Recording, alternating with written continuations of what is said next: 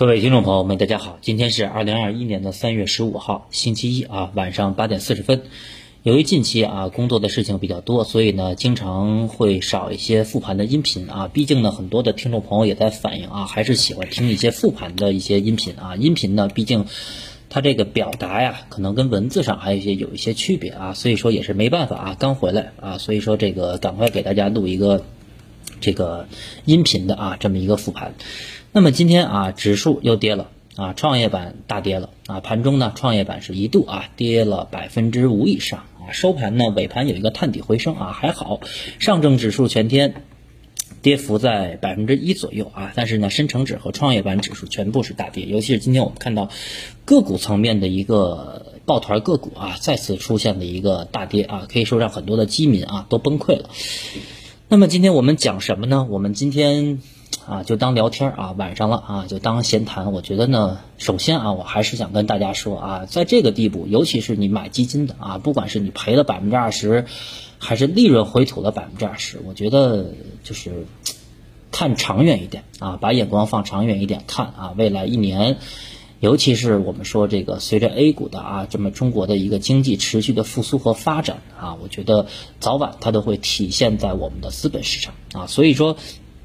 再有一方面就是我们之前也讲过啊，那么美国持续的放水啊，造成通胀的一个担忧啊。那么目前 A 股市场对于一些前期啊机构抱团的这个估值比较高的这种标的啊，我觉得现在先先于啊先于这些海外市场调整呢，其实反而是个好事儿啊。我们这边自身就规避了啊后面有可能发生。更大规模的一个风险，所以说从长期来讲啊，这种下跌不一定是坏事，让一些高估的个股呢啊，短期回归一个正常的一个估值水平啊，也让我们看到前期啊持续下跌的一些小盘股啊，估值呢也有一个回归的过程。所以说今年的市场呢，我们之前也做了一个预判啊，就说今年市场对于。去年和前年的那种啊风格上，什么一九行情啊、二八行情啊，什么赚指数不赚钱的行情啊，我觉得今年呢极有可能啊是一个风格啊再平衡的一年啊，风格再平衡。那么我们今天从早上开始讲啊，从我们看到早盘今天央行的动作开始讲，而今天早盘央行的动作其实就意味着今天。白马股有可能出现一个下跌啊，这是其中一个因素。那么后面呢，我们再讲一讲指数啊，以及我们提前今天跟大家说明天指数的压力支撑都在哪儿。还有啊，最重要的就是创业板，因为我们可以看到啊，就是这两年三大指数当中啊，真正能够有赚钱效应的，让很多基民感觉到基金挣钱的是什么？是创业板。而创业板当中最核心的是谁呢？就是创蓝筹啊，包括大家可以看到啊，各种毛，对吧？各种毛基本上都集中在什么创业板，而大部分呢都在创业板的蓝筹股当中，对吧？前期我们跟大家说过啊，用同花顺，对吧？敲一下三零零，按照市值进行排序啊，我们可以看到，呵，今天啊前前三十家。啊，创业板市值最大的上市公司啊，只有宋城演艺啊是收红的啊。那么宁德时代跌了百分之八，啊，盈科医疗跌了百分之十啊，相当狠了。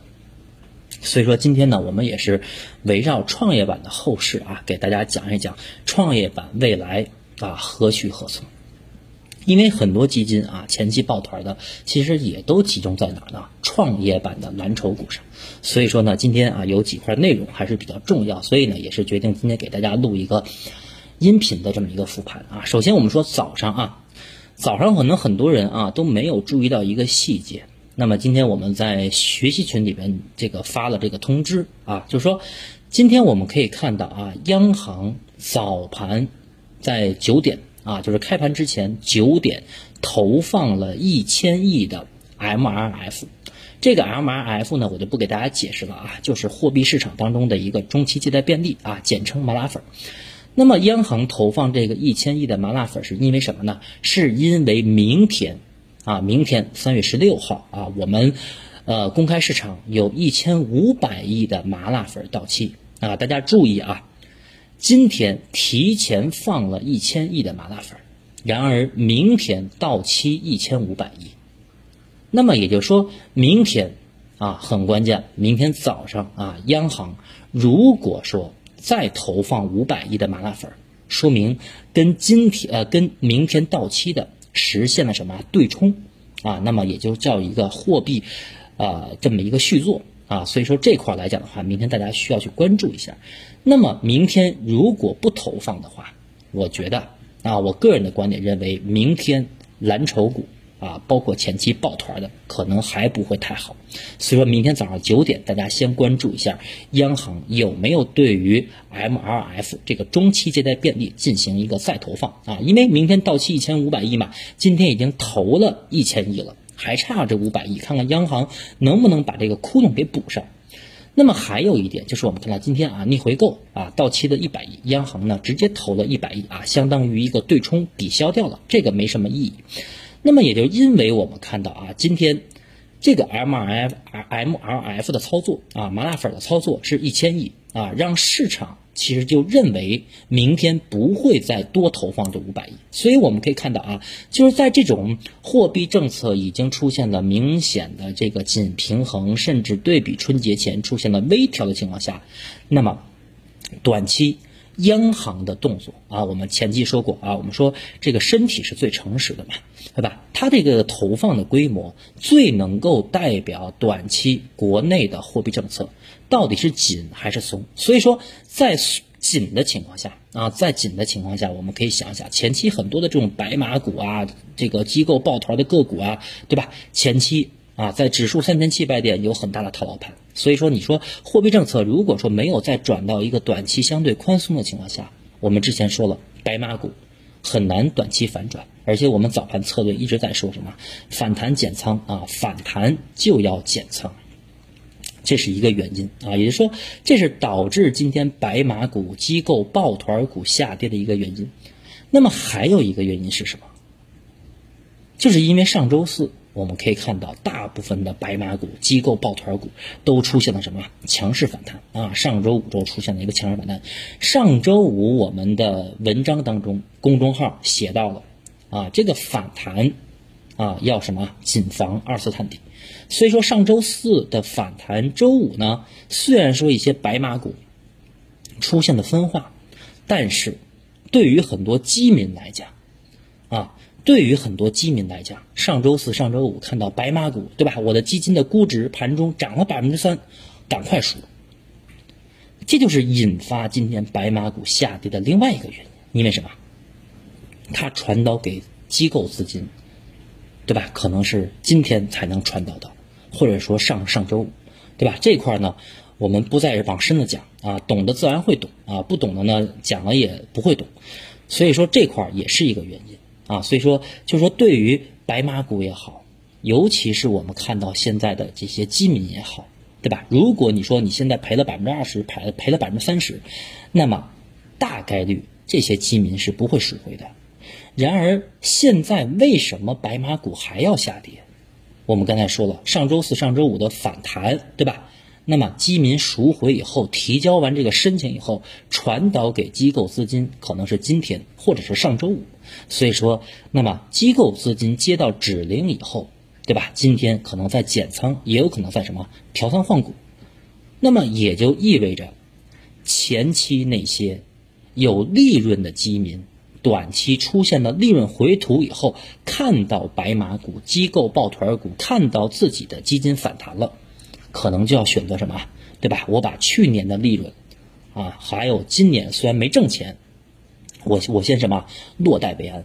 那么也就是说，现在对于基金来讲，尤其对于基民来讲，分两种客户啊，分两种投资者，一种是今年新进场的赔钱，另外一种。就是我认为百分之七十的人是去年就买基金了啊，有了百分之几十甚至百分之七八十、百分之五十的收益，今年只是利润回吐。而利润回吐对于大部分的国内投资者来讲啊，利润回吐啊，利润的回吐绝对是叫什么？先赎回，落袋为安，因为他们害怕之前他们挣了百分之三十、百分之二十、百分之五十一下给跌没了，所以现在。对于基金来讲，赎回的人真正的啊是有一些利润的，而短期利润又出现回吐的这些人，啊，所以我觉得这也是一方面，就是造成今天白马股下跌的原因。那么其实这里啊，我想多说一句，就是说说到我自己的投资，其实，在春节以后啊，在春节以后的这一轮白马股的杀跌啊，我自己的基金都没有赎回。为什么？第一啊，本身我想说，基金就是做的是趋势，对吧？你第一，你不拿买房子、买地的钱买基金去投资，那你干嘛要现在非要在这个位置去赎回呢？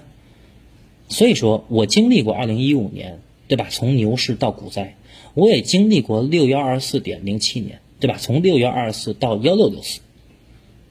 那么对于基金来讲啊，我是坚定的相信，三千七百点不是近几年的大点，啊，也不是近几年的最高点。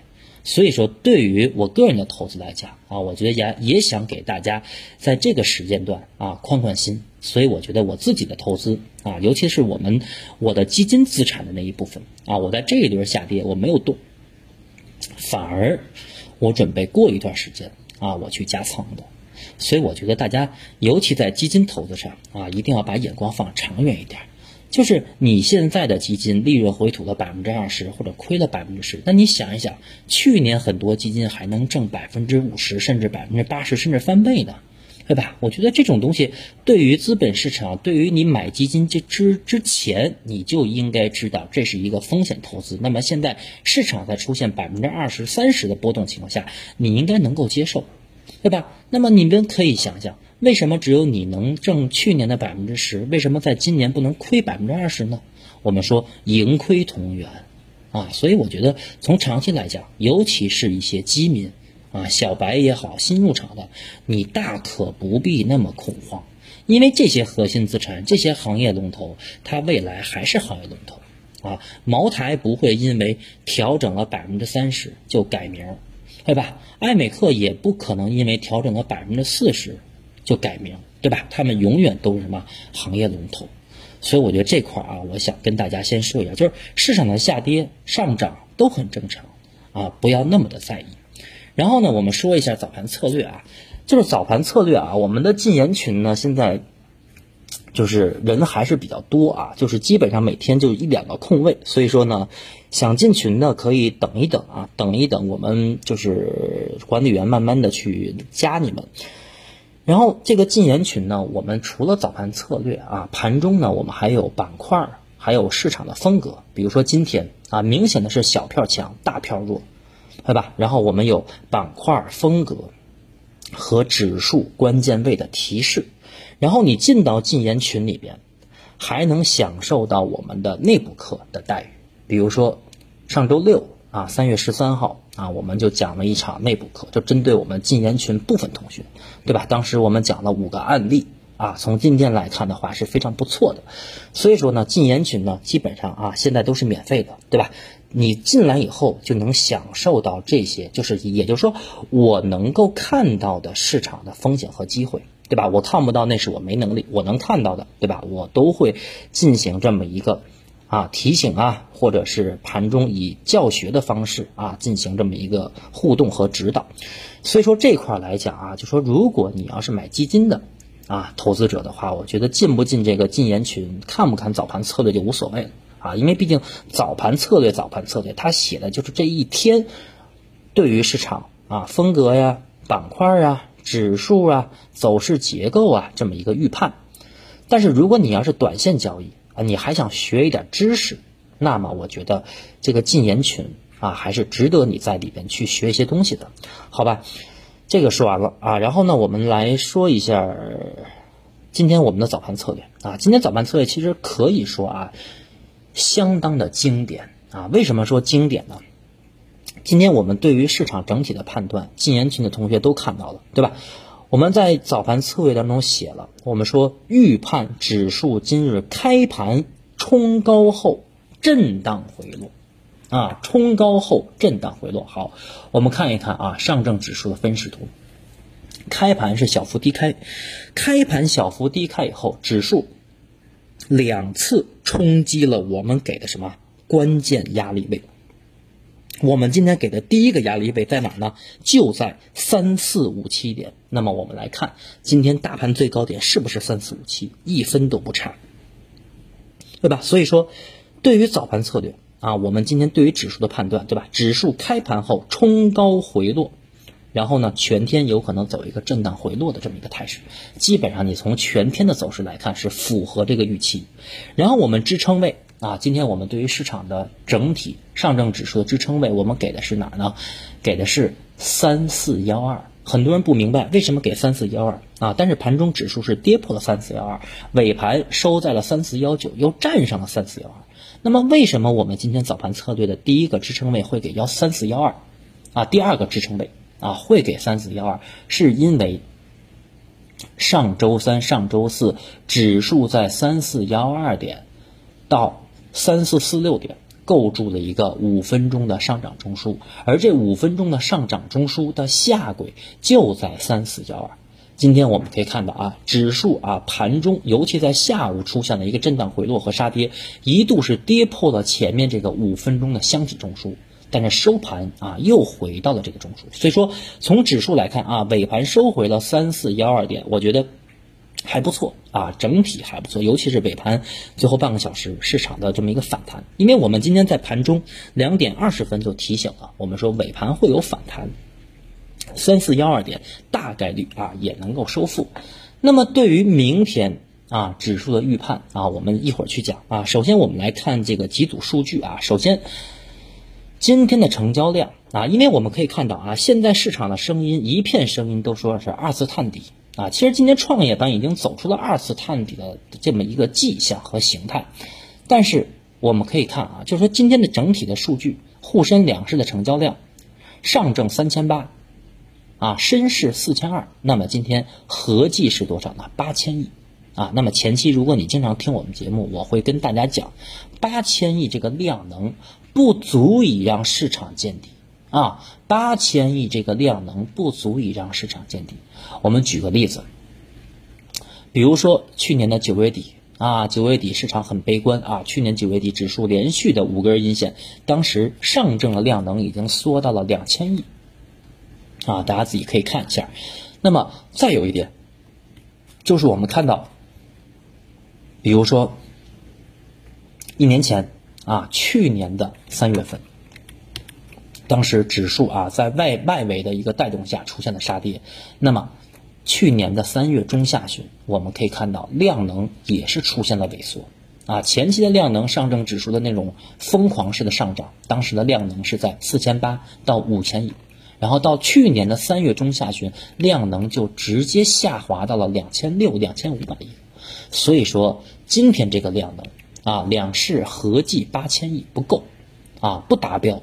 我们之前说的达标一定要回到七千亿啊！我们之前给了大家市场见底的一个量化的标准，对吧？七千亿啊，你七千亿也行，七千也行，你最好比七千少啊。量能持续的萎缩两到三天，那么后面会有一个大级别反弹。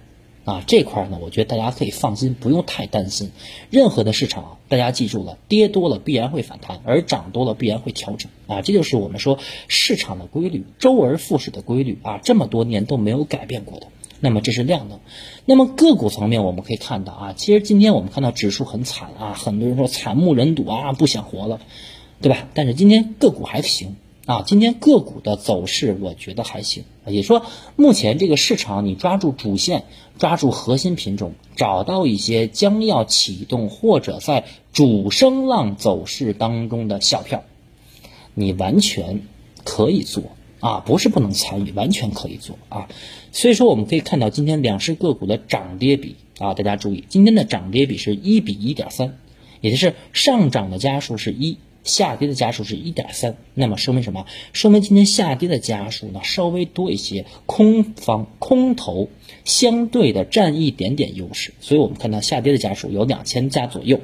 但是今天从个股的涨跌比啊，我们可以看到并不像指数那么惨啊，这是一方面。再有呢，今天两市个股的跌幅中位数是多少呢？是负的零点二。啊，大家可能很难想象啊，今天指数上证跌了百一，创业板跌了百四，深成指跌了二点七，怎么可能两市个股中位数只是负的零点二呢？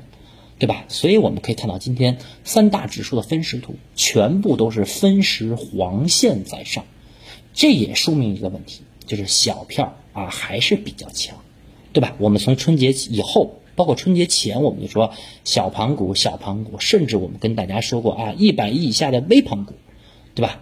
虽然说有一些个股是没有业绩的，啊，但是呢，就是没有业绩的支撑，再叠加我们看到短期啊流动性出现了一个拐点，那么前期的放水、前期的这种宏观和微观流动性不存在的背景下，那么可能推升短期大票的反转是比较困难的。那么也就是说，在没有这种流动性支撑的背景下，那么市场要出现短期的人气的这种。啊，短期有人气的行业板块，或者说人气的个股，那么大部分都会集中在什么？一百亿以下、两百亿以下的一些中小盘市值的个股啊，所以说这块呢，大家需要注意一下。那么对于指数来讲啊，指数来讲，今天收盘啊三四幺九啊，先从日线来看吧。日线啊，其实大盘这个位置走的还是蛮强的。那为什么说蛮强呢？昨天我们周末周总结说了，我们说市场见底或者说后面反弹啊，反弹我们看三千五到三千五百五，再细化一点啊，就是三千五百二到三千五百五。那么其中有一个信号，昨天我们讲的啊，就是大盘连续三天啊，不连续五天啊，连续五天站稳半年线。其实今天我们可以看到半年线的位置啊，半年线的位置在三四幺七。今天指数啊一度是跌破了半年线，一度呢也跌破了五日线，但是收盘还是在半年线之上啊，收盘还是在半年线之上。所以说，明天啊五日线走平，所以说明天五日线啊，明天的五日线还应该在三四零六、三四零五。所以说明天五日线啊，对于指数还是会形成支撑。那么今天指数探底回升，尤其尾盘这个反弹，明天理应看涨啊！明天理应看涨，但是明天这个涨是小票涨还是大盘股涨啊？不好说。你从格兰比法则两天的规律来看的话，我觉得很有可能还是小盘股会活跃。但是啊，我提醒大家，明天不排除。大小票盘中会切换啊，大小票明天不排除明天的盘中就会切换风格，这块是需要我们明天盘中去观察的。所以说从指数层面来讲啊，我们可以看到上证指数在上周二打的最低啊三三千三百二十八点啊三千三百二十八点，就是目前啊指数虽然说今天出现了一个跳水，但是呢收盘收盘啊还是在。三四幺二点之上，所以说这个位置啊，明天还会有上冲啊，明天短线开盘以后还会有冲高。那么明天的冲高，大家要注意啊，明天的压力位啊，我今天就跟大家提前说好了，明天上证指数短线有两个压力位，一个在三四二八点啊，三四二八点，还有一个压力位在哪呢？在三四三八点啊，三四三八点如果突破的话。啊，如果三四三八点突破的话，看哪呢？看三四四七，或者说三四四八啊，基本就是三四五零点下方一点点。所以说，对于指数来讲啊，明天上证指数理应明天早盘或者明天盘中有一个冲高。那么这块儿啊，就是现在很多市场的观点啊，认为嗯，指数会有一个二次回踩。那么这个二次回踩的走势呢，我觉得说的没错啊，说的没错。但是这个二次回踩，大家就要注意啊！如果说创业板指数创新低，深成指创新低，就会形成六十分钟到九十分钟的底背离结构。那么这个底背离结构啊，大家要注意，就是它后面的反弹的力度啊，要强于上周四和上周五那个反弹。但是你说主板这块会不会跟随啊？会不会跟随创业板？一块儿去创新低，因为你要是想形成六十分钟的底部的结构，对吧？你指数你得创新低，也就是说意味着上证指数得跌破三三二八，而创业板指数呢，你得跌破二六零八，就是上周二的这个低点。所以说后面啊，就是这个六十分钟的走势，我们观察这个底背离结构，最好是等待三大指数一起创新低，一起形成底背的结构。因为只有三大指数一起创新低，才能形成指数的共振，然后再叠加缩量。因为我们可以看到，今天下午啊。今天下午第一个小时六十分钟，指数的杀跌很明显，缩量看到了吗？上证指数的六十分钟，今天下午的第一个小时杀跌是缩量的，对吧？深成指、创业板也是一样，说明什么？说明现在市场再往下杀，它的杀跌动能已经很小很小了。所以我为什么跟大家说，就是你到现在了，对吧？你忍也要忍过去，你守也要守过去啊！你说你到现在包包括昨天我们周总结说的。你现在赔了百分之二十，利润回吐了百分之二十都无所谓，就是短期你有钱啊，有资金，等待底背离这个结构形成，对吧？后面指数如果能够给你反弹三千五到三千五百五这个区间，那么你在三千三、三千四百五去加仓，后面反弹你减仓，甚至你走人都可以啊。到时候我们再去看指数后面怎么去选择方向的。所以说从这块来看啊，就是。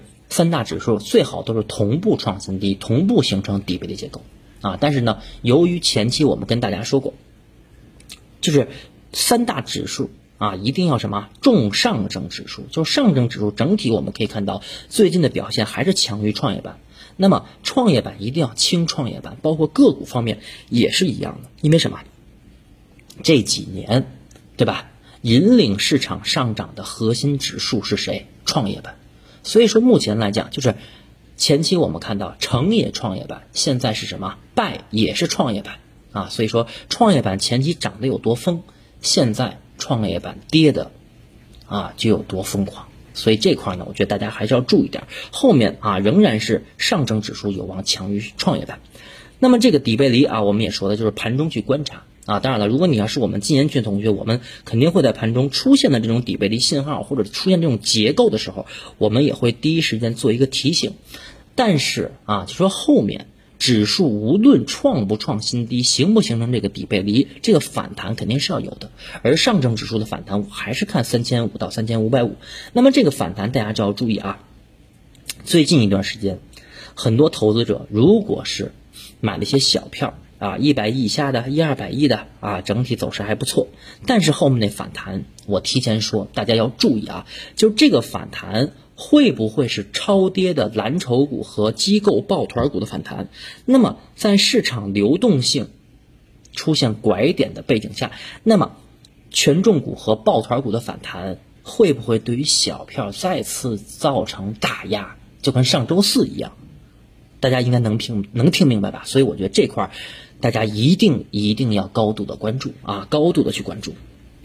那么再有啊，我们讲一下创业板啊，推演一下创业板后面的走势。其实从创业板这个走势来讲啊，现在就创业板它的这个春节的三千四百点啊，毋庸置疑已经是一个中期的顶了，尤其是前面被高估的。创蓝筹个股啊，就是毛指数当中的各种的行业龙头，对吧？都是在创蓝筹里面。所以说，创业板的三四七六点大概率是近半年这么一个高点。那么，创业板当前我们可以看到年线啊，创业板的年线呢，现在是在两千五百八十五点。那么，创业板当中的蓝筹。啊，比如我们说一下市值最大的，市值最大是谁呢？宁德啊，你从宁德的走势来看的话，宁德啊现在还没有说完全破位半年线，但是你创业板已经打年线了，宁德后面会不会打年线呢？对吧？我觉得可能会，所以说对于创业板整体走势来讲，它在年线这个位置。大概率会有一个反弹啊，也就是两千五百八附近，创业板会有一个反弹，而这个反弹它大概率是做一个什么六十分钟的下跌中枢啊，大家可以看到六十分钟图啊，它可能在两千五百两千五百八啊作为箱体，然后呢两千八作为箱顶啊，然后进行一个六十分钟的一个箱体中枢结构。那么从缠论的角度上来讲啊，六十分钟一旦形成了下跌中枢结构的话，它后面肯定有一笔向下的离开段，也就是创业板未来回踩年线这个反弹，你短线愿意参与，你可以参与两三天、一两天，但是千万不能恋战，因为创业板。它的六十分钟的中枢一旦形成以后，它必然会有一个一笔向下的离开段，也就是我们说的空头陷阱。对吧？如果大家看过缠论，应该知道，它既然有了一笔的进入段，它后面必然会有一个一笔的离开段，而这个一笔的离开段就是我们说的空头陷阱。为什么管它叫空头陷阱呢？因为创业板指数跌到这个位置啊，我们说两千五也好，两千六也好，一旦六十分钟出现了一笔向下的离开段，那么从周线来看啊，我觉得要去到两千三。那么也就意味着，从两千五到两千三百点这两百多点的空间，可能是中长期创业板的一个左侧买点啊，左侧买点，就是说中长期它是一个空头陷阱，因为你六十分钟的下跌中枢，只要出现一笔的离开段，对吧？你对比前面的进入段，最少最少应该也是一百五十个点到两百点。那么，如果是六十分钟的这个中枢箱体在两千五百八，你往下减一百五十个点到两百点，也就在两千三。而两千三这个位置，大家可以看一下创业板的周线，它在哪儿呢？在八十九周线的位置啊，八十九周线。所以说，创业板短线回踩年线以后会有反弹，而这个反弹做完了以后，它必然还会有一个一笔向下的离开段。去达两千三到两千三百五一带，也就是周线级别的创业板八十九周线，这就是我给大家推演的创业板未来的走势。而这个过程，我现在嘴一说，对吧？可能是大家觉得都很快，但是真正走出来，最少需要三周到一个月的时间啊。那么如果到时候见到这个位置，创业板，你从中长期的布局来讲，我觉得你买错也要买。啊，就是你布局错了也要去买，因为毕竟跌了这么多，对吧？从三千四你要跌到两千三，百分之，对吧？三十多没了。所以我觉得这块啊，大家可以去关注一下后面创业板的一个走势。嗯，这是啊整体创业板的这么一个观点吧。因为创业板呢，从三四七六点以来，已经连续收出了一二三四啊四根周阴线的一个 K 线图。那么如果不出所料的话啊。本周将出现第五根啊，那么这也是创业板本轮牛市啊，二零一九年一月份一千二百点以来的牛市啊，创业板一千二涨到三千四，对吧？将近翻了三倍，也是这轮牛市以来第一次创业板连续啊出现五根啊破位的啊周 K 线，所以说这块呢，我觉得就是再往下杀啊，就是杀到年线以下。我觉得大家就没必要啊，过度的去恐慌了。那么也说，短线你的操作策略啊，其实前期的基金我们在上一期啊有一期的音频当中，五十八分钟的那个音频讲得很清楚了啊。然后呢，我们讲一讲半导体吧，因为最近我们看到很多人啊在说半导体的大跌呀，半导体的这么一个芯片的一个下这么一个下跌，所以说半导体这块呢，我今天拿出来啊，专门给大家讲一讲。我们先看一下半导体。指数啊，八八幺幺二幺。其实前期有一期节目啊，我专门讲过半导体和券商。当时我的观点是，券商指数如果出现了日线底背的结构，会有反弹，最少会以横盘震荡企稳的形态啊走出来，走出这个底背的结构。目前券商已经形成了这个底背离。那么今天收盘以后，我们可以看到，半导体指数啊，八八幺幺二幺啊，价格已经创新低了啊。今天最低点呢，打到了五七七八。前期的最低点就是春节前的最低点呢是五八二三，所以说底背离结构啊，目前已经有一个初期的这么一个走势了啊，但是呢，我们要等 MACD 指标出现一个拐头向上的金叉，这个过程最少得两到三天，所以昨天我在节目里跟大家说。周四周五十八号有一个变量啊，这个变量呢就是十八号我们的高层在阿拉斯加啊跟美方的高层进行见面，肯定会涉及到卡脖子的什么芯片呀、稀土啊，包括种业啊这些都会谈。那么我们就静待这个结果就好。但是啊，但是我们又看了一下这个这个这个芯片。啊，有一个芯片概念指数啊，叫八八五七五六啊，大家可以看一眼。你如果从芯片这个概念指数来看，今天收盘啊，收盘在一千七百五十三点，它并没有跌破春节前那个低点。所以说，如果说芯片指数再往下跌啊，跌破这个幺六九九啊，咱们就说一千七吧，跌破一千七百点，形成日线级别的底背离，那么芯片股啊，我觉得后面会有一个强势反弹。那么这是从短线来看，从中期来看，你看到未来一年啊，从现在到明年的三月底四月份，那么我认为啊，观点不一定对啊，我认为展望未来一年，现在应该是芯片股。左侧的一个交易机会啊，左侧的一个交易机会。那么你展望未来六个月，我觉得芯片板块，包括芯片的行业龙头这个位置，你不能再悲观了，因为我们看了很多的芯片股，芯片股最近的下跌，它是跟一些前期机构抱团股的下跌有区别的。有人说有什么区别啊？都是跌，都是下跌，对吧？包括我们看到今天兆易创新跌了九个多点，对吧？都是跌，有什么区别？近期科技半导体芯片的下跌，啊，它是缩量的，大家能明白吧？缩量的，就是说它这个位置在故意的杀恐慌盘、杀套牢盘，不杀恐慌盘，杀不出来了，所以它是缩量。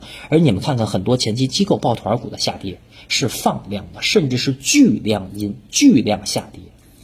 那么再有就是说，我们虽然看到今天，比如说兆易创新啊，我们不推荐，但是兆易创新这只股票，今天我们看到它是放量跌。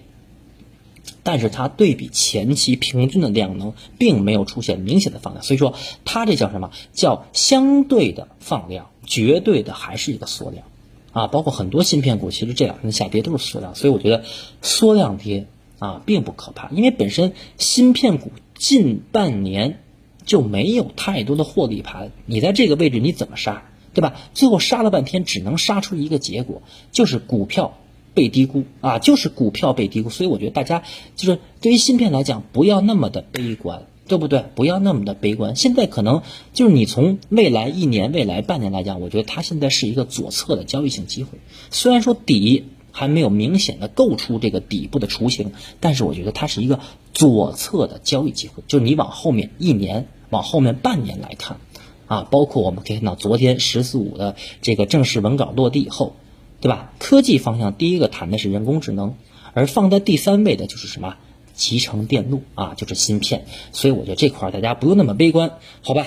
那么今天啊，指数包括明天注意的一些事项给大家讲了，我们总结一下：明天早盘九点关注央行对于麻辣粉的投放力度啊，决定明天蓝筹股、机构抱团股的走势。然后明天指数短线的压力位啊，三四二八、三四三八。啊，三大指数后面如果同步创新低，就会形成同步的六十分钟底背离，这样的话反弹的力度会更强。上证指数的反弹我会看到三千五到三千五百五，进一步的话就是三五二零到三五五零，啊，然后反弹的话要注意大票和小票的关系，很有可能是大票反弹，然后小票啊出现一个短期一到两天的补跌，这块呢我提前跟大家说，并不一定对，需要我们去观察。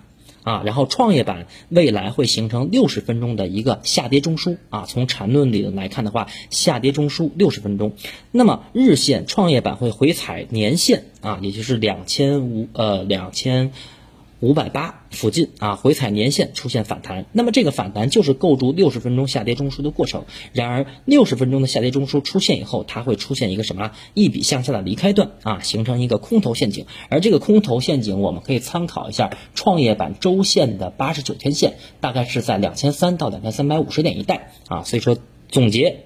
啊，这几项关键的都给大家说清楚了，好吧？那么也不早了啊。最后呢，感谢大家的收听和支持，我们明天周二再见。